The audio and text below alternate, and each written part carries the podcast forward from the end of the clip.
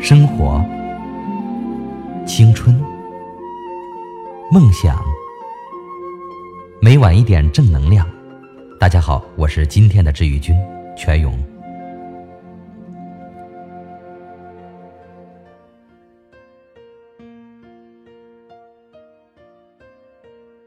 上班坐地铁，刚踏上电梯，忽然看见旁边楼梯上有一位手拄拐杖的残疾人，正蹒跚着涉级而上。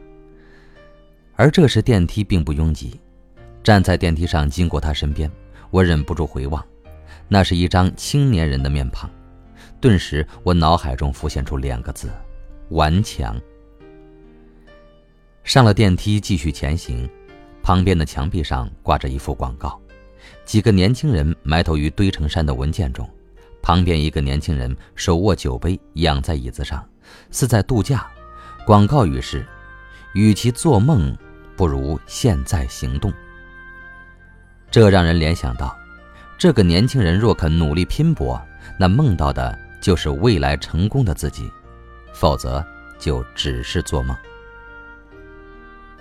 一个残疾人，一幅广告。看似是没有关联的两个事物，在此情景下，却让我悟出一个道理：你若顽强到底，一切皆有可能。面对艰难困苦，如果你选择顽强，那便是选择了可能，而可能就意味着改变。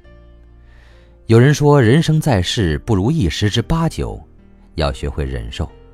其实，人生本来并没有那么多的不如意。要你来忍受，如果你顽强的强身健体，可能就不必忍受病痛的折磨；如果你顽强的学习，可能就不必忍受名落孙山的失落；如果你顽强的拼搏，可能就不必忍受碌碌无为的无奈。然而，假如你选择妥协放弃，那一切皆是空话。曾看到微博上一名十九岁的少年，因受挫折，便微博直播结束自己的生命，令人惊叹不已。一朵本该顽强绽放的生命之花，怎能被生活如此轻易的击败？还记得普希金著名的诗吗？假如生活欺骗了你，不要悲伤，不要心急。阴郁的日子需要镇静，相信吧，那愉快的日子即将来临。两百年前的诗句，今日读来依然令人心情平静而又昂扬向上。因为面对不幸，人们总会有两种选择：妥协或顽强，而人们向往的总是后者。能给予人们力量以改变命运的，也是后者。青年人对于自己的不幸，总能找到抱怨的理由：没有优越的家庭，没有美丽的面容。没有过硬的关系，其实，你也总该找到不抱怨的理由。你有温暖的家，善良的笑容，健康的体魄，青春的活力，这些不都足以让你以一种顽强的态度去奋斗吗？人们经常埋怨什么也做不来，但如果我们只记挂着想拥有或欠缺的东西，而不去珍惜所拥有的，那根本改变不了问题。真正改变命运的，并不是我们的机遇，而是我们的态度。这是著名的残疾人励志演讲家尼克·胡哲在其自传《人生不设限》中的话。每一个第一眼看到尼克的人，都会为他的身体之残缺而震撼，亦为其精神之顽强而震撼。就是这样一个没有双臂和双腿的男人，顽强地面对上天对他的不公，创造出了生命的奇迹。尼克·胡哲的故事告诉我们：当你用一种顽强的态度来面对人生，那你的人生就不设限。还曾经听朋友说起过这样一个故事：有一个作家出差时，无意中坐了一辆非常有特色的出租车。这辆出租车的司机穿着干净，车里也非常干净。作家刚刚坐稳，就收到司机递来的一张精美的卡片，卡片上写着。在友好的氛围中，将我的客人最快捷、最安全、最省钱的送达目的地。看了这句话，作家来了兴趣，便和司机攀谈了起来。司机说：“请问你要喝点什么吗？”作家诧异：“这辆车上难道还提供喝的吗？”司机微笑着说：“对，我不但提供咖啡，还有各种饮料，而且还有不同的报纸。那我能要杯热咖啡吗？”司机从容地从旁边的保温杯里倒了一杯热咖啡给这个作家，然后又给了作家一张卡片，卡片上是各种报纸的名称和各个电台的节目单。只见上面写道：“《时代周刊》《体育报》《今日美国》，简直是太全面了。”作家没有看报，也没有听音乐，而是和司机攀谈了起来。期间，这位司机善意地询问这个作家。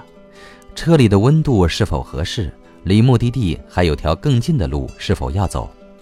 作家简直觉得温馨极了。这个司机对作家说：“其实刚开始的时候，我的车并没有提供如此全面的服务。我像其他人一样爱抱怨，糟糕的天气、微薄的收入、堵车严重的一塌糊涂的路况，每天都过得很糟糕。有一天，我偶然在广播里听到一个故事。”改变了我的观念。那个广播节目介绍了一本新书，书中重点阐述了一个观点：停止抱怨，停止在日常生活中的抱怨，会让任何人走向成功。它让我突然醒悟，我目前糟糕的情况其实都是自己抱怨造成的，所以决定停止抱怨，开始改变。